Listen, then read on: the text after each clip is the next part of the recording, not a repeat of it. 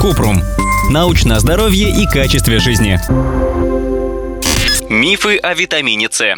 Для большинства людей добавки с витамином С или продукты, богатые витамином С, не снижают риск простуды. Во время пандемии люди начинают скупать добавки и лекарства от ОРВИ, якобы обогащенные витамином С, пьют витамин в больших дозах во время болезни.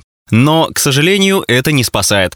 Если принимать витамин С при уже случившемся ОРВИ, то это не поможет перенести болезнь проще или быстрее выздороветь. Просто так пить витамин С в виде добавок тоже не стоит. Организм не может самостоятельно вырабатывать витамин С и не хранит его. Поэтому важно включать большое количество продуктов, содержащих витамин С в ежедневный рацион.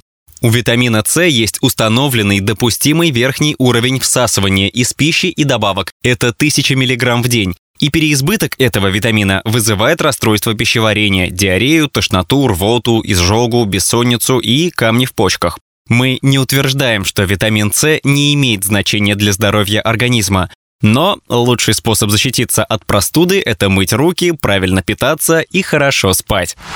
Ссылки на источники в описании к подкасту. Подписывайтесь на подкаст Купрум, ставьте звездочки и оставляйте комментарии. До встречи!